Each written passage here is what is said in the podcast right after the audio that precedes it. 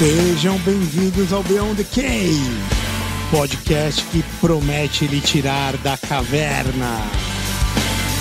O podcast com o maior ROI da internet. Eu, Caio Fernandes, Regis Magal e Marco Antônio, chefe das Centúrias. Não acredito que vocês esqueceram de mim. Também comigo, Denão, o Obscuro.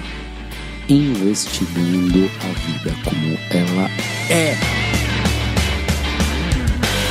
Bem-vindo ao mundo real. Bem-vindo ao Beyond the Cave. Boa tarde, bom dia, boa noite! Uou!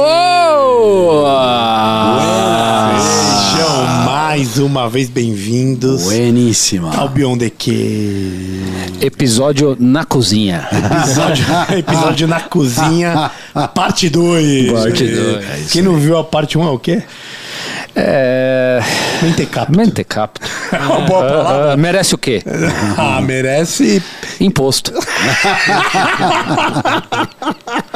Quem não merece imposto é quem entra no arroba Beyond the Cave PDC, meu merece. Porra, cara, 20 reais você tem, meu, retorno infinito. Esse apoia-se. Também, não, também. Não, não, é, é, pra entrar no Apoia-se, o cara já tocou o sininho. Já tocou o sininho, tocou é o sininho, tá? É progressivo. Já- é progressivo. Vai lá, arroba Beyond the Cave PDC, toca o sininho e apoia-se na sequência. Isso aí. Tac, É, tac. tac, tac. Apoia.se barra Beyond, meu Exato. amigo. O pessoal que tá assistindo, a gente agradece aí de coração.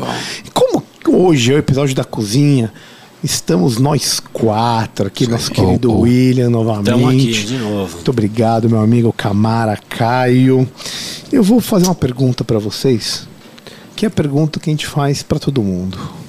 Quem que vai se habilitar primeiro aqui? Vai ser o Camarão? Convidado, né? Convidado. Que isso? Convidado, convidado. Onde olhar? Nosso convidado. Porque eu acho que eu sei que pergunta aqui é pergunta pesada. É a pergunta pesada e é a pergunta que acho que dá bastante brecha pra gente falar de bastante coisa legal. Me fala uma coisa, meu amigo, o que, que é a vida boa pra você? Cara, essa pergunta é muito difícil, né? E ela implica que você já tenha refletido sobre isso alguma vez, né? É, pegar, assim, qualquer pessoa de supetão é difícil responder. Verdade. Eu acho que a vida boa não é sobre o que é bom na vida, né? É sobre qual é a melhor maneira de viver, né? É, que vida pode ser um exemplo, que vida pode ser imitada por outros, né? O cara que faz isso é um cara que viveu uma vida ética. Para mim, uma vida boa é uma vida na qual eu conseguir obedecer só a mim mesmo sem culpa. né? A vida boa é aquela em que eu torno quem eu sou e aquilo que eu sou é vivido sem culpa, né? É porque a tendência natural das pessoas é sentirem culpa por aquilo que elas são. Se ela consegue ser aquilo que ela é sem culpa, então ela teve uma vida boa. Isso pode ser uma conquista. E essa é uma conquista da filosofia. Genial. Então passa por você saber quem você é primeiro, Sim. é, para depois você conseguir obedecer a si mesmo sem ter uma culpa nos atos que você vai tomar. É isso que você está Exatamente. falando. Uhum. Mesmo que às vezes você erre ou, Exatamente. ou, ou acerte. É meio que você aceitar até certo, certo ponto um erro ou um, um acerto de uma maneira meio igual.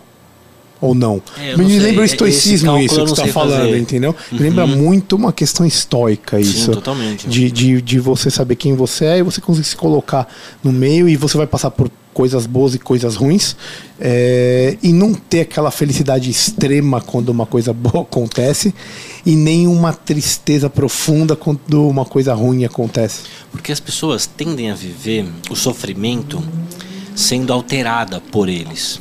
Porque elas começam a achar que elas estão sofrendo por alguma coisa que elas fizeram. Então elas passam a ter culpa e passam a se modificarem.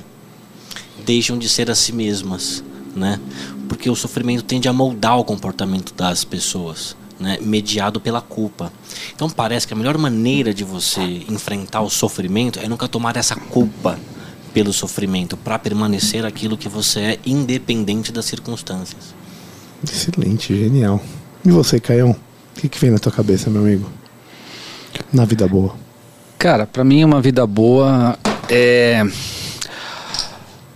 primeiro, é um, é um caminhar, então é um processo. É, não acho que é uma coisa é, que você alcance, né? Então, é, para mim, é, a vida boa ela só vai estar perfeitamente consolidada na hora que eu tiver morto. Até lá eu tenho opções de me fuder ou opções de ainda melhorar alguma coisa. Tudo bem que é, quanto mais é, velho você vai ficando, as suas capacidades de ação vão diminuindo, mas ainda assim você conta com é, a questão da, da, da sorte, da fortuna, da providência, chame como você quiser, que pode alterar completamente o, o, a, o, o que vinha acontecendo na tua vida. Então, nesse sentido, eu acho que a vida boa é uma coisa que não ela ela é momentânea, então no sentido de você construir ela por decisões que você toma a cada momento. E lá, quando é, você tiver lá no, no, no, no, terno de sete, de sete botões, lá, no, caminhando com o calcanhar para frente, é, você vai poder, é, ou vão poder, ou você, se houver uma vida após a morte, avaliar se isso foi bem construído. Então, é, são processos. É, a vida boa para mim é, são processos de tomada de decisão. Muito na linha do que o William está falando ali, de tomadas de decisão conscientes, sinceras, é, e que é, é, te é, demonstra a tua liberdade de ação. É, do ponto de vista prático, para mim é buscar sempre ou a alegria ou a paz. Né? Então a gente já viu várias pessoas falando aqui né, de, de, de vida boa, então é, felicidade, associa-se a essa ideia. Então é, o que eu chamo de alegria é, são momentos de fruição né? Onde você tá ali e fala, meu, podia acabar tudo aqui, era só, era só isso, sei lá, é, ver, a, ver a alegria no rosto do teu filho, né? É, estar com uma pessoa que você ama, né? Então, é, ou sentir momentos de realização profissional, são momentos de fruição. Né? Então, essa é, um, é uma das partes da vida boa. E a outra são as coisas, dos problemas da tua vida. E que ali não adianta você buscar fruição. Né? Ou que ali naquele momento você tem que buscar paz. Né? Então, que é, muitas pessoas aqui, muitos convidados nossos já falaram de paz. Eu entendo paz no sentido de é, você poder descansar, resistir, sobreviver, porque é, isso também é outra coisa que eu acredito. É, é o mal ou as coisas ruins, elas sempre passam. E o se perdura e se é eterno, isso necessariamente tem que ser bom. Então a vida boa passa por tomar decisões a cada momento ali, micro decisões, que lá no final quando, da, da tua vida vão poder ser avaliadas se boas ou ruins. Estilo Memento Mori mesmo. Sim, sim, sim. Excelente. E aí, Camara? É a pergunta densa, hein? Pergunta é difícil, né? complexa, né? pergunta complexa. É, me veio à cabeça, queria parafrasear, pra, parafrasear Winston Churchill que falou, ele deu uma definição de sucesso, mas eu traria ela para a ideia da vida boa. Ele fala de que sucesso é ir de um fracasso a outro sem perder o entusiasmo.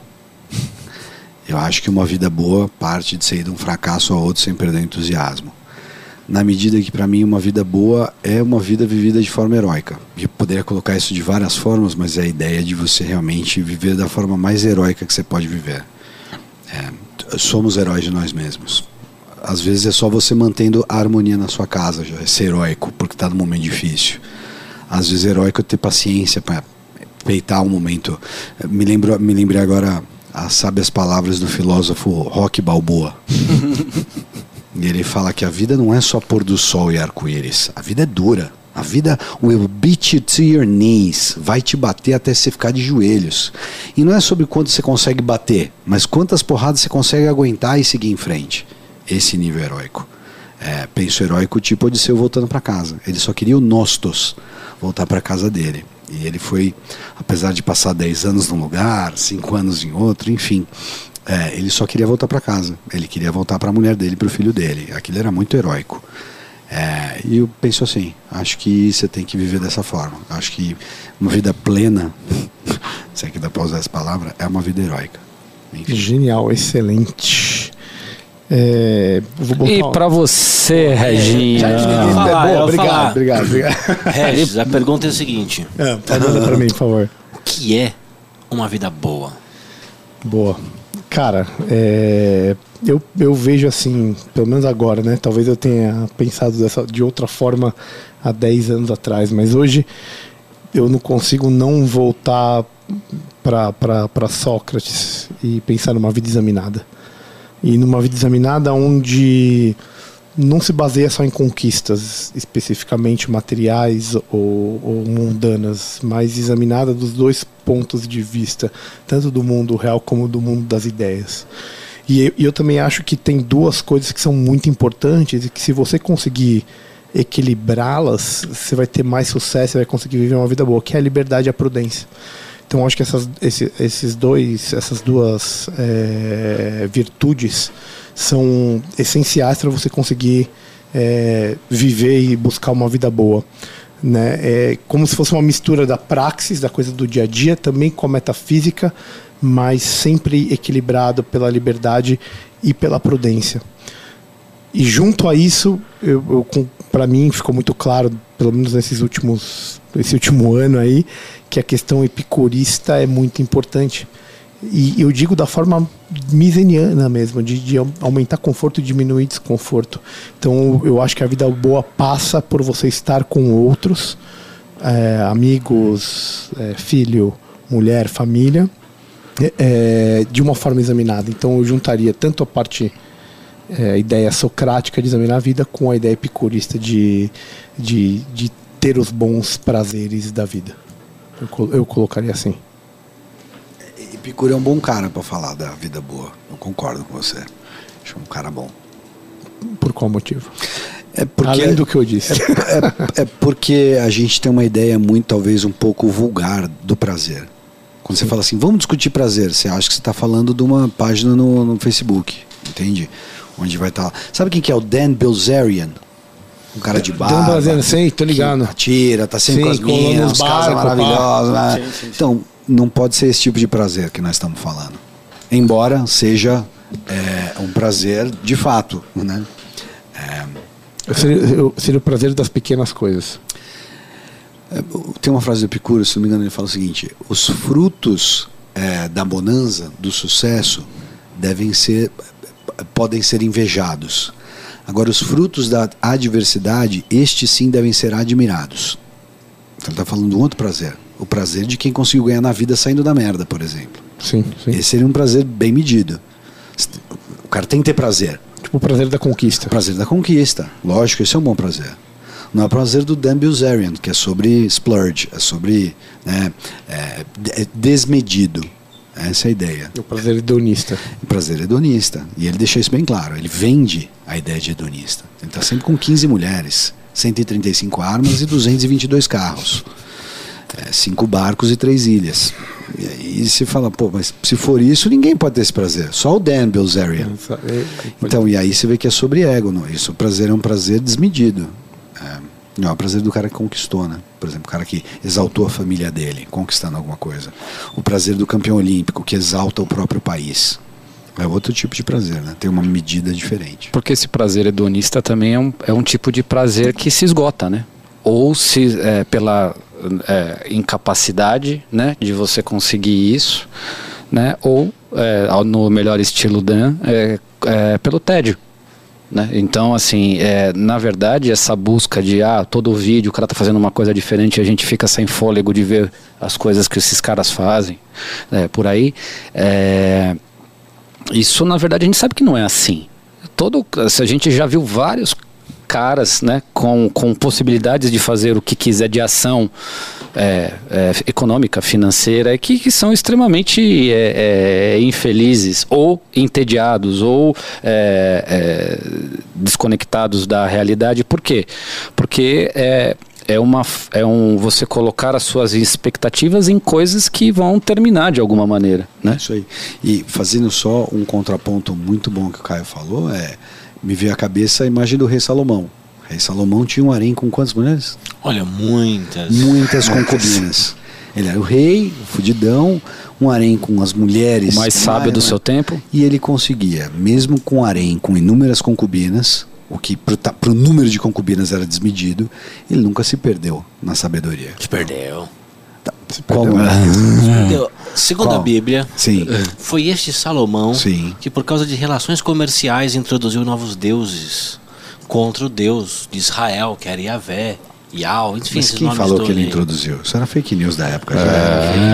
Tá lá E se fosse a justiça divina ia acabar com a raça dele, ou pelo menos poupar e a próxima geração ferrar com os né, com, com três. Então, assim, Falaram isso Ele dele. foi, é, tão, falaram. foi tão ruim que os caras foram, eh, foram exilados. Tá vendo? mas ele era amado, já mas era- ele era amado. Já era o capitalismo Populista. malvadão. Você trouxe aqui novos deuses no comércio? É Agora já, come, já compensou, né? E você Isso. sabe que Tá vendo? muito Ah. bom o que você falou, porque o, quando ele morre, o filho dele, que eu não lembro o nome agora, Jeroboão, se eu não me engano, vai substituí-lo, mas tem um outro que está concorrendo com ele o cargo, vamos dizer assim, e a proposta do outro, adivinha qual era? Qual é? Diminuir imposto.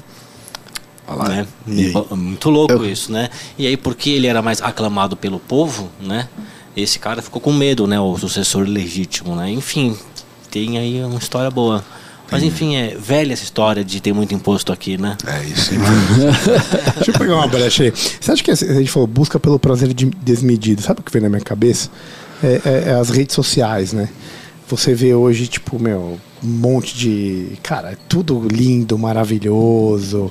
As pessoas mostrando que estão obtendo prazer de, de N formas, que pode ser, cara, numa viagem, sei lá, num barco, num, que nem o cara mostrando as, as minas lá, não sei o que lá. Você acha que, que, que as, as redes sociais, Cal, também tem papel nesse, nessa mudança do que é o prazer como uma medida boa ou do que é um prazer exagerado? E tem uma pergunta, Marco, para o Marco em específico, que é, é prazer ou é estética? Boa. Quer dizer, é a aparência, ah, mu- mulheres lindas, seios maravilhosos, pernas perfeitas. Mulheres, Mulheres e. Lembra do desenho do pica-pau? Então, é uma estética ou é um prazer, entendeu? Assim, é uma, é uma abstração de prazer ou é um prazer corporal, físico, real? Ih, é isso aí, hein? É, Você falou, você falou da, da- da- Vou começar pelo res- tentar responder o que o Reis falou. Na Bíblia está escrito: não cobiçarás a mulher do Isso aí próximo. está escrito. E é muito curioso porque quando você vê, e era muito daquela tradição daqueles povos, quando os caras ficavam vendo a mulher dos, dos outros, é aí que eles começavam a cobiçar, a hora que eles tinham esse contato visual, ainda mais sendo homem. E o que as redes sociais traem cada vez mais é a vida das outras pessoas para dentro da sua vida. Isso cria in- inevitavelmente uma certa ideia de inveja. Eu não estou falando que nós que vemos isso somos invejosos ou que as pessoas, mas estou querendo dizer que globalmente falando, Queria parâmetros, né? Ou de vai- frustração, né? Porque eu acho que é a consequência né? disso. Né? E, é, e aí que eu ia chegar nessa ideia. É, a- quando você está frustrado nisso aí, você está vivendo só uma estética.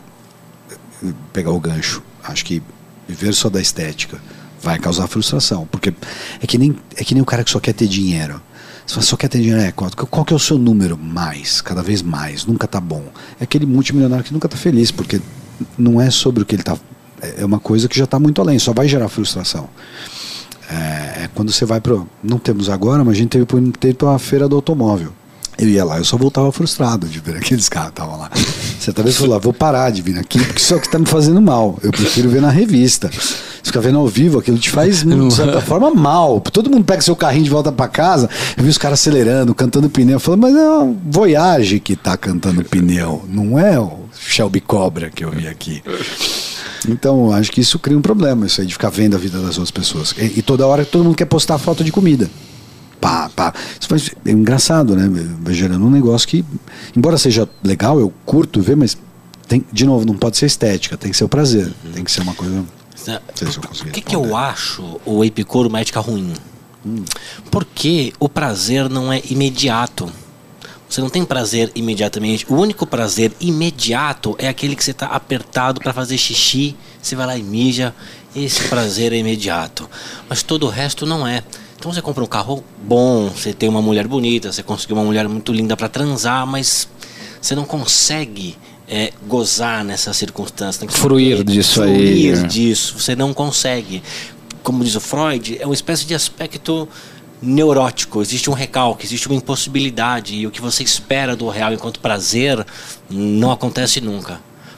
Parece que vai chegar, mas não chega. Então acho que o Epicuro oferece um critério muito ruim de orientação, que seria o prazer. justamente porque ele tem esse caráter difícil. Para que eu tenha prazer, eu, eu, eu demando um tal grau de condições que pode até parecer impossível ou muito raro na minha vida para fruir completamente. Então acho um critério meio ruim. Se o critério for tomar pouco vinho, qualquer médico é filósofo. Não, e outra, né? É que é, é, é você é, não conta com a frustração, né? Então, assim, isso, por é. exemplo, você é, planeja aquela viagem dos sonhos, transante e tal, e não sei o que, e tudo perfeito, buca o hotel antes, faz tudo direitinho e tal, não sei o que, e o voo atrasa. Ou o avião arremete e vai para casa do cara. Você vai ficar puto com isso porque não saiu como você planejou e tudo mais, né? E- então, é, é- é essa dimensão de- deste prazer é, é, ideal trazido à realidade é, é, traz uma eterna insatisfação e uma, inter- uma, um- uma comiseração eterna de sempre busca e tal. Então, eu concordo com, contigo, cara, que é, é um set point é, complicado de você se sentir satisfeito ou eudaimônico, né, ou encaixado, porque é uma coisa que ela vai sempre mudar, né? Ela vai sempre mudar e tem eh, várias condições que não dependem, dependem de você para que aquele prazer ocorra da maneira como você imaginava. Aí vem a frustração ou né, a, a- a história da. Ah, eu tive tanta. Ah, nem era tão legal assim, né? Aquela sensação de carro novo que passa no seu primeiro mês, né? Ao mesmo tempo, como é que você vai saber se você, você chegou lá se você não tiver prazer? O que, que vai apitar em Existem inúmeros outros critérios que Tipo? não é o prazer. Ah, qual, qual circunstância? Me dá um Você- exemplo. você fala, você manda, você fala qualquer coisa. Eu, vou, eu vou dar um exemplo. Boa. Ah, sei lá. que- se você comprar um carro achando que você ia ser foda e você ia ficar satisfeito e você não ficou, você já tem a informação de que ter um carro não, não quer dizer nada. Já aqui você tem na sua experiência uma ideia de que aquilo que eu estou procurando não deve estar em um ambiente material. Ou seja, eu já Mas- tenho aqui um critério. Talvez eu tenha de me orientar a alguma coisa que não é Mas- material mas você- para procurar mas satisfação. Fato, mas foi justamente porque você não sentiu prazer. Essa é a loucura. E, e, Foi ó, justamente vou- porque você não sentiu prazer, E você só, falou, não, não, não, tá e bom. outra, bem, e então só um complicando. exemplo. esquece a questão econômica do carro que, Sim. que, ele, que ele colocou e Sim. tem mais uma camada ainda. Eu estou em busca do meu amor verdadeiro. Uhum. Né? Então, assim, é, este carro pode te facilitar de alguma maneira a busca do, do, do, do, do teu amor verdadeiro. olha então, só. teologicamente, eu não estou buscando o- e- um prazer físico é, de, de, de, de, é, é, prazer de dirigir o carro. Eu estou procurando uma coisa tal, metafísica, a saber o, o amor verdadeiro, mas que isso pode me ajudar e, e talvez seja uma condição é, necessária para você encontrar pessoas, sei lá. Tô, tô- Ve- veja, o que, que eu acho que eu não deixei claro. Vamos supor agora que eu tenha prazer. O que, que isso denota sobre o carro? Que me deu prazer. Não denota nada, portanto, que- porque é meramente tautológico. Assim, ó, eu coloquei o meu dedo na tomada e, e produziu dor. O que, que isso me informa sobre critérios de orientação? Nada.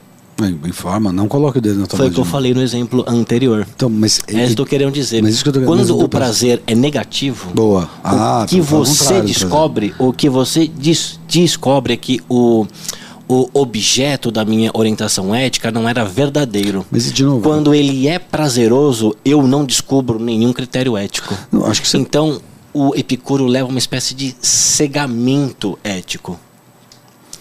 Porque você nunca tem, por exemplo, no caso dos estoicos, um critério de orientação valorativo.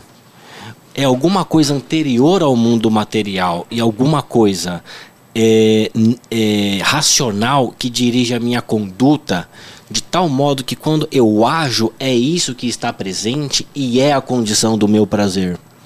Então, o estoico inverte a relação com o prazer. Ele é consequência de uma orientação prática em ab- ab- abstrato e não uma orientação empírica, ou seja, gozei. Você é uma pessoa maravilhosa. os sadomasoquistas pensam da mesma forma. Não, não pensam, não pensam.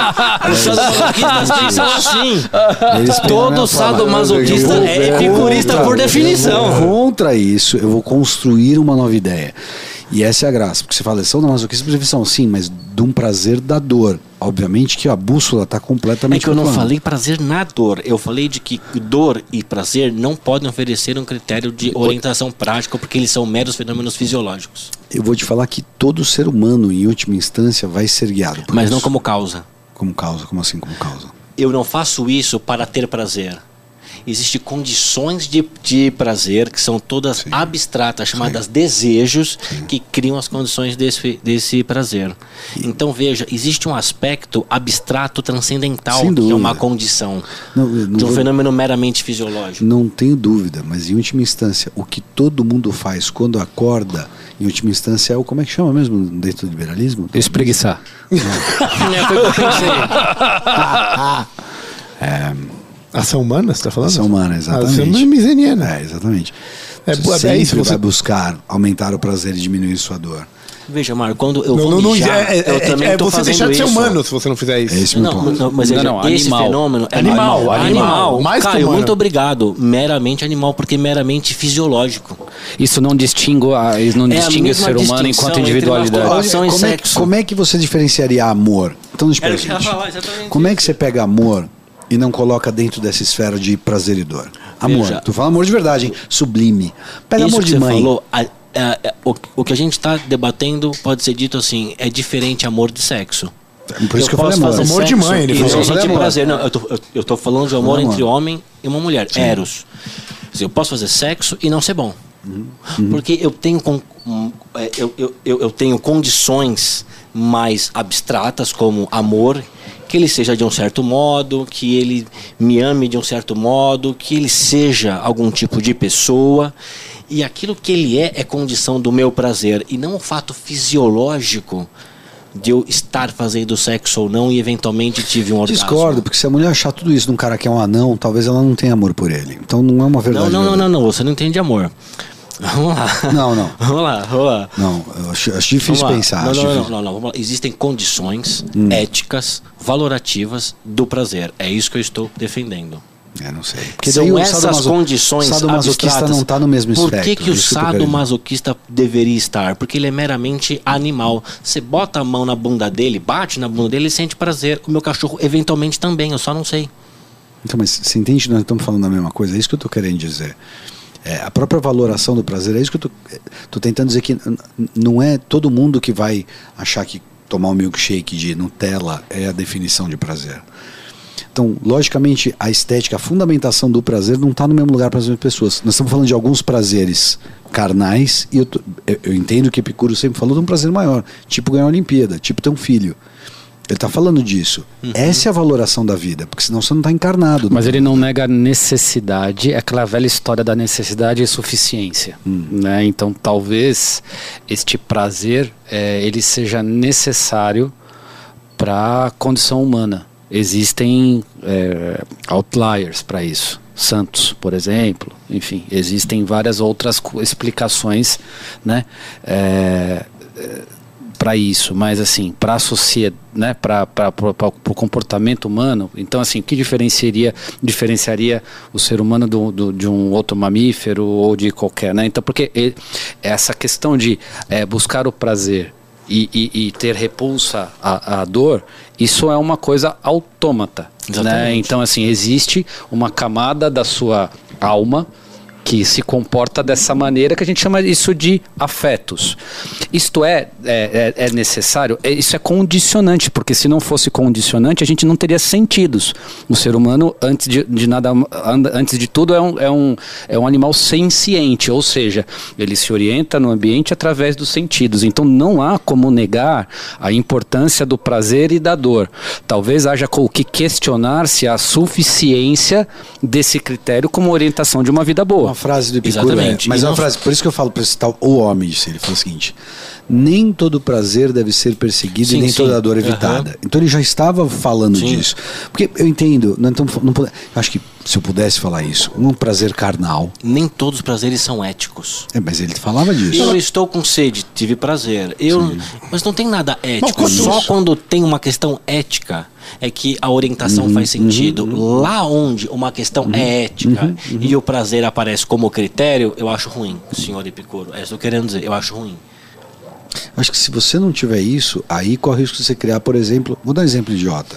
Mas Maximilien Robespierre se colocava como um cara fora do prazer. Ele se colocava como um cara que era um homem austero, sábio e cometeu atrocidades horríveis. Então, quando a pessoa sai do universo Você do errou, prazer, é horroríveis.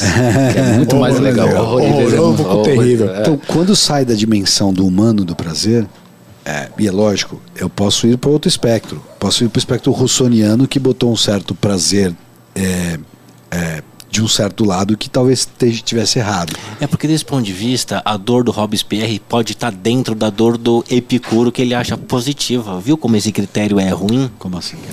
Ele é um cara que largou todos os prazeres, você falou, e ele só quer sentir dor. Mas pode ser que ele, se ele for epicurista, ele justifica a sua conduta dizendo que esta é uma dor necessária. E por que, que ele faria isso tão erradamente? Porque ele tem um critério de orientação puramente fisiológico. Então, mas eu não acho que ele seja fisiológico. Tem, tem prazeres não, que são. ele é fisiológico, não, não tem como não, não, ser. não, não acho. Ele fala, por exemplo, prazer de ter um filho. Sim, Desculpa. esse prazer é fisiológico. Ah, é, mas não estamos falando de, de um orgasmo, né? Não estamos falando de tomar Não, não, um mas é um vinho. prazer fisiológico, quer dizer, Não, mas é um prazer da com minha muita dor. estrutura nervosa. Deixa eu transportar pro Caio, É um que ele falou muito do Memento Mori. Sim, sim. Esse debate é, velho, né? Esse debate aqui é velho. O, o- o o quanto o prazer não entra é, nessa hora que você vai estar olhando para toda a tua vida, que você. É, é, tudo que você teve, tudo que, que você passou, é, na hora do, do ju- digamos ali, do juízo final, o quanto não entra o, o prazer ali no teu memento mori? Cara, isso serve, na minha eh, concepção, isso serve tanto para o juízo final quanto para hoje à noite. Não, a, sensa- a sensação é a mesma. Como é que você guia isso do ponto de vista prático? Tranquilidade. Se você dorme bem, se você acorda bem, se você trata as pessoas com educação, se você busca a perfeição nos seus atos, não estou falando que você vai conseguir. E o quanto isso não é um prazer medido? O quanto isso não é um prazer então, bom? É ele é, com- é- camarão. Sim, sim, sim, sim. E Ele assim, é um às vezes o. Ele só não é um critério de orientação. Será? Amigo, você já quis muito cagar e falou, cara, quando isso acontecer. oh, é isso, é, é o mesmo critério. Ele não tem nenhum conteúdo ético, ele é só um fato Ele tá falando da esgotabilidade dessa sensação de prazer, é verdade, né? Tanto o, o, o- é, é, sim, a, tanto o prazer quanto a dor, eles, eles são finitos, né? Então, é, ele- essa fugacidade é, que, que é o que ele está falando. Então, assim, esse prazer enquanto orientação, ele vai sempre ser fugaz. Então, às vezes, você pode desejar encontrar e você não vai saber onde está. Então, é, eu entendo essa questão de.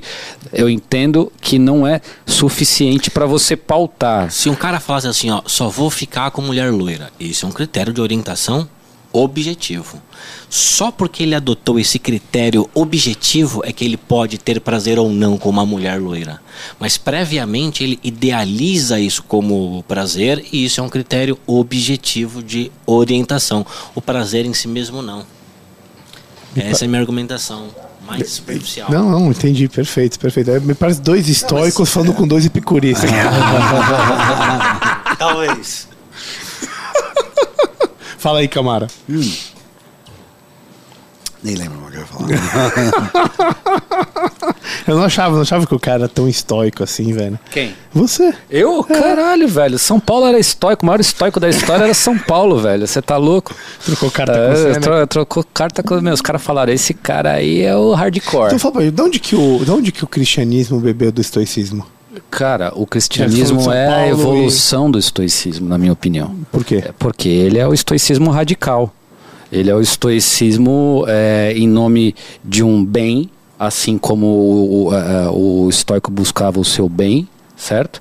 Esse bem também é transcendente na mesma visão do estoico, mas eu digo que é mais radical porque os vários caras foram perseguidos por acreditarem, né, na- nos primeiros séculos, vários cristãos foram perseguidos por defenderem essa sua liberdade e é, o jeito próprio de ser cristão, que é exatamente é, é esse de é, cuidar das adversidades, é, de você é, dedicar, é, tomar, ter cuidado com momentos de glória, cuidado com a sua a vaidade, cuidado com as suas realizações, né?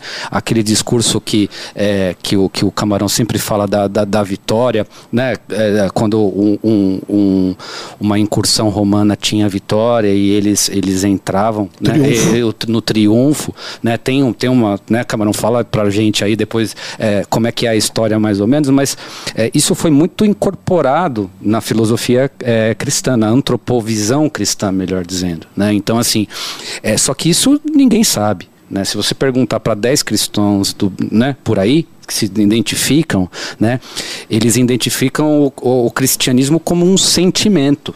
Né? Então, ah, eu sinto, eu sinto que eu tenho uma relação com Deus, eu sinto, né? não é a questão de práticas, mandamentos, é, toda a questão de é, que incorpora a tradição é, judaica e a, ou a, a, a, toda a tradição clássica. Então, é, essa mistura, isso é, é pouca, poucos cristãos, como João Paulo II dizia, é, o, o, o, cristão brasileiro é um, é, tem um cristianismo epidérmico, que é essa mesma questão, ele é guiado por essas sensações. Então, assim, você está falando com Deus, você está rezando, dá vontade de cagar, você esquece, porque é, a vontade de cagar é mais importante do que Deus, se Deus for um sentimento. Né, se Deus for esta, essa sensação. Então, existe essa questão dessa imanência, de como é que você aplica toda essa tradição e aí a questão de você é, é, Deus é foi pessoa é, todo mundo que é, é, é, se arvora a discutir isso tem que essa é a primeira pergunta. Deus foi pessoa? Se você acredita que ele foi pessoa é uma coisa. Se você não acredita, você essa relação vai vai mudar completamente e quando você tiver um desejo, você vai esquecer da sua religião. Então é, é, é aí que esse estoicismo é, esse estoicismo entra na cultura cristã. Eles não tiveram contato, estava brincando com, com é, né, São Paulo, é, não, é, é, ele quando voltou para Roma e morreu em, na Itália, né, não era Itália, mas morreu em Roma e tudo mais, é, ele trocou cartas de fato com, com Sêneca e eles, é, até onde se sabe, é, tinham uma mesma visão de mundo, uma mesma antropovisão, só que com, com conceitos completamente é, diferentes. Né? São, é, Paulo era grego, né? Eu acho que é, acho que é isso. Me corrija. Ele era ele era judeu. Ele era judeu. Ele não, não. Mas Saulo, era ele ele é Saulo de Tarso. Mas ele não. Ele era de Jerusalém. É. Ele era de Jerusalém. É. é então é, então é isso. É, mas assim, ele não tinha é, o contato com essa filosofia estoica até onde se sabe pelo, né, é, se conhece. Então, é, mas isso não, não, não, é falado. Então, quando a gente brinca aqui e tudo mais desse, dessa questão desse ponto de vista cristão, é que isso faz parte da antropovisão cristã, mas isso é hoje o cristianismo ou a doutrina que se diz por aí é, é de, dos sentimentos, de você se sentir bem e tudo mais, e como toda sensação é fugaz e finita, né? Eu acho que desse ponto de vista, assim, eu gosto muito dos estoicos, mas eu acho que o Platão tem uma vantagem que o Platão está dizendo que existe algo que você já sabe. Você já sabe alguma coisa. Você pode negar que você sabe, ou você pode ser ignorante daquilo que você sabe mas você já sabe alguma coisa e essa é a condição de você filosofar. E nesse sentido, aquilo que eu já sei é uma exortação à filosofia, né? E ter acesso a isso pela reflexão, né? E como é que Agostinho traz Platão para dentro da, do, do cristianismo? É. É, ele chama isso de você acreditar de fé. Simples, resolveu a equação. Você acredita e agora você vai racionalizar. É outra coisa, né? Essa, essa dicotomia fé e razão. Isso não faz sentido por uma tradição do, e por uma antropovisão cristã. Sim. Por quê? Porque você usa esses sentimentos o que e você vai racionalizar isso do, do, ponto de vista de tolerância ou de, de, de, comedimento ou de fruição e você vai construindo a sua, a sua realidade. Né? Então, é, é, isso que, é, que é, um, é um dos tesouros, na minha visão, né, da, da tradição, que é, eu diria mais, né, é, é, é, é a tradição cristã, a tradição islâmica, também, né? e, a, e a tradição é, judia, né? a tradição é, judaica. judaica. melhor dizendo, perdão, mas é, falam tudo da mesma coisa. E se você extrapolar isso, você, eles é, existem, é, são possíveis analogias com, é, com o hinduísmo, a gente já falou disso aqui, né? Com, com o budismo e tal, e o que talvez seja o ponto de, de, conver, de, de convergência aí seja essa tradição clássica grega, né? Acho que, que isso é, é muito louco, né? Não, sensacional. Cara, muito legal. É uma pergunta só. Só para lembrar que a Igreja Católica, o nome dela inteira é Igreja Católica Apostólica Romana. Romana. Esse romano é o que sobrou do estoicismo do Império Romano dentro da Igreja, É. em parte, né? É, todo direito romano, direito canônico, tem várias semelhanças também, mas eles eram extremamente pragmáticos. Então, do ponto de vista de pragmatismo, a Igreja continua sendo romana. Tem algumas pessoas, quando indagadas, quando que Roma caiu? Elas falam o seguinte: Roma nunca caiu. Roma se transmutou na Igreja Católica Apostólica Romana. Nesse sentido, o Papa é o Pontifex Maximus e ele continua em Roma. Você vê que não mudou nada do Império Romano, né? Pode Sim, é verdade, é Exatamente. verdade. E as mesmas brigas políticas foram transferidas para dentro, né? E, t- ninguém está falando ali de, de, de, de, né, da, da mística ou da transcendência ou do que a gente falou aqui. Então, muito dessas, muito da, é, da, da, da merda que deu, que desenrolou, também passa por essa questão é, geopolítica e, e também internamente da, da própria igreja, né? Então, é, a primeira coisa para a gente falar disso é, é diferenciar a fé cristã, porque isso é, é muito próprio da ação da igreja ou do que as pessoas entendem, entendem por igreja. E essa tradição, ela, ela foi, ela foi depois do, do, do Concílio Vaticano II, isso foi praticamente é, desestimulado. Então isso aí foi na década de ses- 60, talvez. Né? Então aí a gente é, tem aí já algumas gerações onde isso já não é sequer é, conversado, estimulado, discutido, debatido. Né? Então é complicado falar de religião, né? É muito, é muito complicado. Muito complicado. Mas não é complicado de falar de transferência, que a gente falou até agora de transferência de valores, e tem uma transferência de valor que pra gente é muito importante. Como não? Que é Nossa a transferência Senhora, de valor Galux. da Alux, meu amigo. Leva muito valor para as pessoas. E a preferência temporal, né, cara? A baixa que a preferência temporal você só consegue com a Alux É Investimentos, isso meu aí, amigo. é isso aí. Cliente 15 anos. pessoal e eu falo, hein? 15 anos no 15, mercado. 15 aninho? 15 15 aninho, anos. Ganhos mil para muitas pessoas por aí, certo? É isso aí. Educação financeira aí, Dinheiro. dinheiro. Muito dinheiro. Prudente. Muito dinheiro. cara. Muito dinheiro. Cara, você quer, você quer resolver as tuas- os grandes problemas da, né, da, da sociedade? É. Fica rico. Fica rico, Fica resolve. rico, cara. A primeira coisa que você tem que fazer é, é ficar rico. Resolva a questão econômica, né? E, e, e aí as coisas né, ficam mais tranquilas. Você, né, você vai, o seu desejo vai mudar. Fica né? rico, mas vou te falar mais. Não é questão só de ficar rico, é questão de ficar rico e ter a baixa preferência temporal para alocar os recursos da forma certa, Ah, meu sem amigo. Para você poder ganhar a longo prazo. Se não for assim, não Só- tem a longo prazo. Somente no site deles, www.aloxiinvestimentos.com ou É aí. com o nosso amigo Ronaldo Bella. Ou o Alexandre também, brother, parceiraço. Parceiraço. Telefone 11 987830922, 987830922, Ronaldo Bella com dois L's, arroba aloxinvestimentos.com. Pessoal, já estamos atrasados, os caras estão olhando pra mim aqui. Vou te falar, foi bem legal, hein? Uma pergunta que gerou 50 minutos de conversa, velho. Vocês são bons demais, velho. Vou te falar, vocês estão de parabéns. William, animal, sensacional. Caião, Camara. Muito bom, mas nós temos nosso querido Pit do Livro. Pitch do livro especial E hoje, hein? Quem é que vai participar do nosso Pitch do Livro hoje? Fala pra mim, Caião. Produção. Vamos, vamos chamar. Vamos chamar produção, produção. Produção. Produção. Vem aqui. Vitinho. Vitão vai ser nosso querido. Vitinho, dá um salve pra galera aí, fala Vai, oi pai. Ó, vai, devidamente uniformizado, ele não sabia que. Olha lá, olha lá, olha lá. Olha, já veio Olha com a camisa do Beyond the que-. Vitão, você manja do Pitch do Livro ou não? Manjo. Fala aí com nós.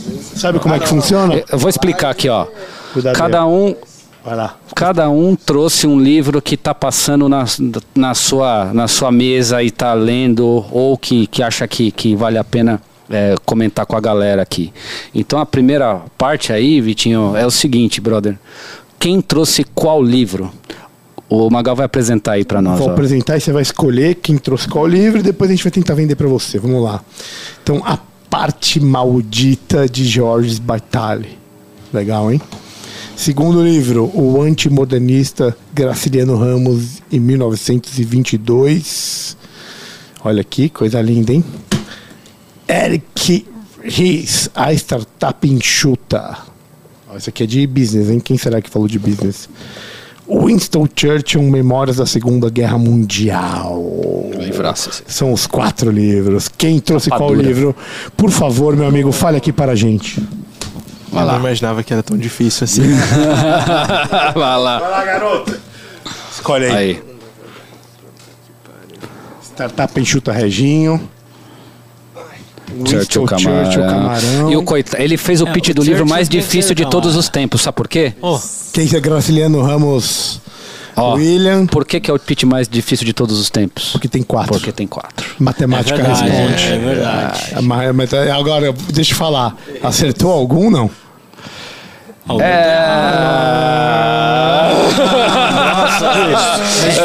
essa nem eu sabia. Nossa, cara, eu também não sabia, bro.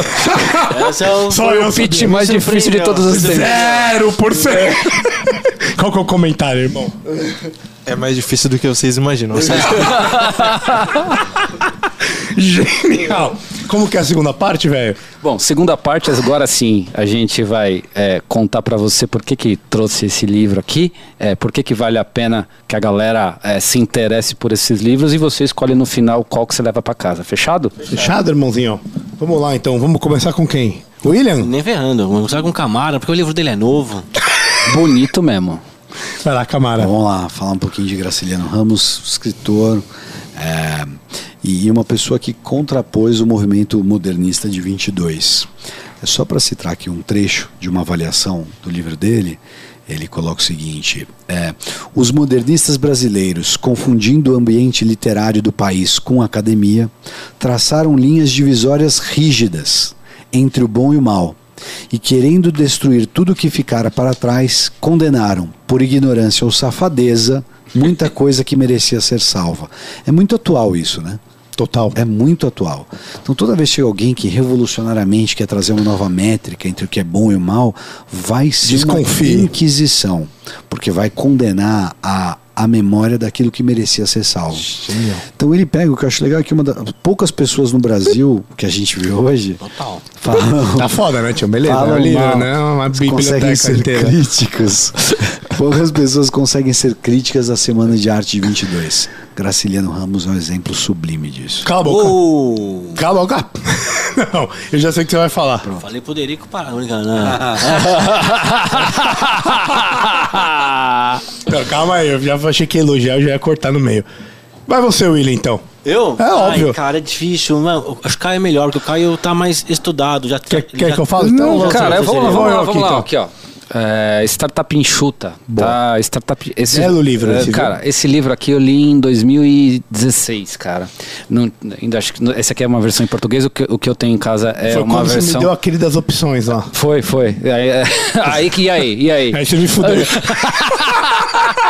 Mercado de opções. Vai lá, Reginho. Tá aqui o livro. Vai, vai. É só ler, caralho.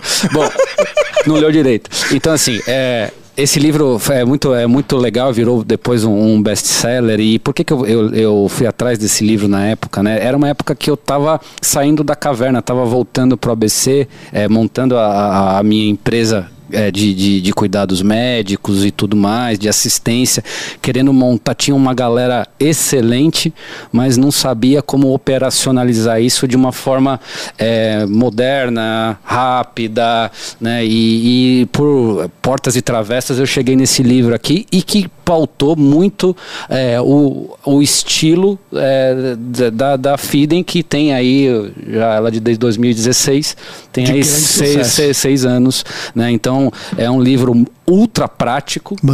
Mandatório. O mandatório para quem é, gosta de empreendimento, gosta de, de, de, de coisas novas, construir coisas, é, puta livraço. Irado, eu mesmo. Livraço, eu li ele também. E vou te falar, ajuda muito para quem tá querendo começar alguma coisa e pensar em escalonar, é uma puta ideia. Vou Vou eu. fazer então. Ah, você então? Vou fazer Ah, então. pô, beleza. Cara, esse livro aqui é um livro de economia. Fudeu. De economia. Mas Já é um começou livro. mal, viu, né? Não, mas é um livro de economia diferente, porque ele é um estudo de como aspectos ah, de uma cultura se envolvem com aspectos econômicos. Então, por exemplo, ah, a gente tem um hábito racional de poupar e gastar isso de maneira racional. O, o que esse autor descobre é que o, o gasto em uma sociedade é irracional. Existem elementos de irracionalidade na nossa vida pública que é mais fundamental, é mais espontâneo do que os elementos racionais. Então, esse é um livro sobre como a nossa irracionalidade organiza a nossa cultura. E como esse é um período bastante racional, em que as pessoas estão desperdiçando as suas tetas e os seus paus, eu acho que esse livro pode ser bom para você. Genial. Foi bem, foi bem. Cê- Pra ele variar. foi, foi um pitch iconoclasta. E eu tava já quase com o pi aqui, ele terminou. Então você foi É, muito foi- bem. foi velho. muito bem, no on time. certo. Mas vamos ao que interessa, velho. Você- Um monte de besteira você ouviu aí, né, irmão? Agora eu vou falar do que realmente importa. Primeiro é o seguinte. Winston Churchill, Me- Memórias da Segunda Guerra Mundial. Esse, Livraço. Livraço. E, e esse livro, ele é uma coletânea, são dois. Essa aqui é a parte 1, um, né? Então ele conta desde o do Tratado de Versalhes, do final da Primeira Guerra Mundial. É, e a primeira parte vai terminar mais ou menos em 1941, já dois anos do, do começo da Segunda Guerra. É, por que, que eu trago isso? Primeiro porque Churchill foi o maior britânico do século XX. Acho que alguém duvida de mim aí, disso aí? Provavelmente o maior britânico do século XX, né? E a gente está falando do. Ele foi eleito. Ele foi eleito pela BBC. Ah, ele foi? Foi. Obrigado, já entendeu. Depois né? do Mick Jagger. Já percebeu por que, qual, qual que é a diferença do, do padrão de livro aqui. Mas sabe o que mais me interessa nessa história aqui? É que. Phil Collins. Ah, Se fodeu. Phil Collins era inglês, não? Não lembro. É, o Sting Elvis. ficou em segundo lugar. Me fode, velho. Dá licença. Além, além dele ser um cara sensacional, um expoente do Partido Conservador, ele, me, ele traz nessa parte desse livro uma ideia de o quanto a Inglaterra e a França foram fracas para poder lidar com a ascensão eh, de Hitler na Alemanha. Então, ele, e ele faz uma crítica bizarra a, a quem estava comandando o- o- o- a Inglaterra, né, Great Britain, na época. Porque esses caras, eles simplesmente tomaram o pacifismo como se fosse a maior virtude de todos os tempos. Enquanto eles estavam querendo ser pacifistas, estava o outro lado lá, ó, se armando, crescendo e criando. Eu diria que isso também é muito atual, não me parece? Você não acha que o Ocidente é pacifista e os outros estão lá se armando, meu amigo? Então isso aqui Ah, ah, tá ah. recontando a história. É esse é meu pitch, muito obrigado, valeu.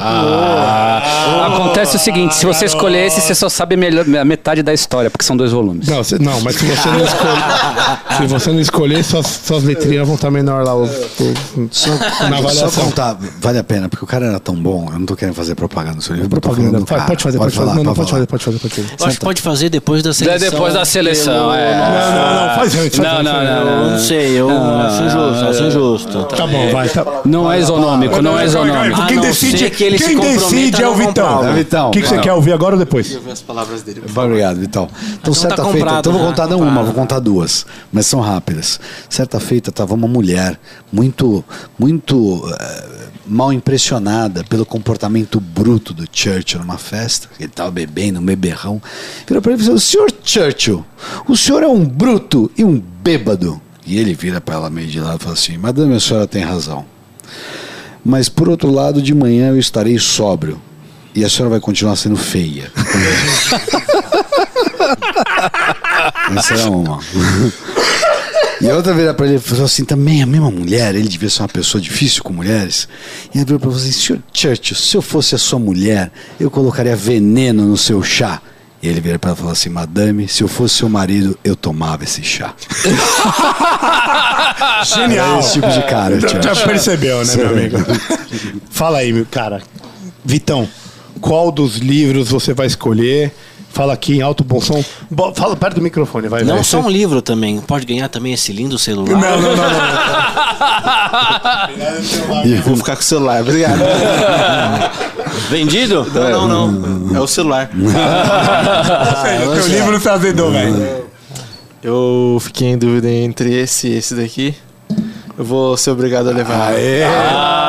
Injustiça, Aí você viu, né? A Você viu quem é o injustiça verdadeiro fala, campeão. Fala o nome do vencedor Cê aqui, vê, por favor. vê. A injustiça tem. tem Não, Existe uma, existe uma vitória Quem ganhou? moral. Quem ganhou? Não, isso tem que perguntar pra eles. Ah, garota! Vai Corinthians! A Obrigado, irmão. injustiça é uma presença. Campeão moral. Depois campeão te, moral. te dou aqueles 20 lá depois. Fica tranquilo. Valeu, valeu, Vitinho. Vai Obrigado, receber brother. não agora, porque eu tô lendo, mas irá receber. Finge que tá recebendo. Bom, perdeu o celular, só isso. Pessoal, cara, muito bom, sensacional. Vitão, obrigado, velho, pela Junto, participação valeu, especial.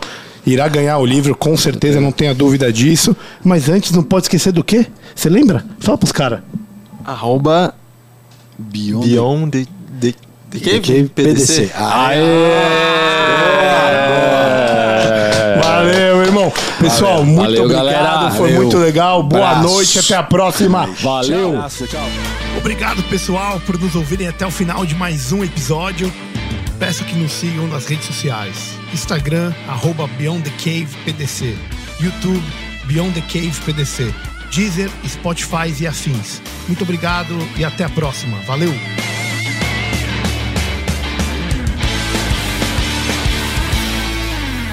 Uma produção, voz e conteúdo.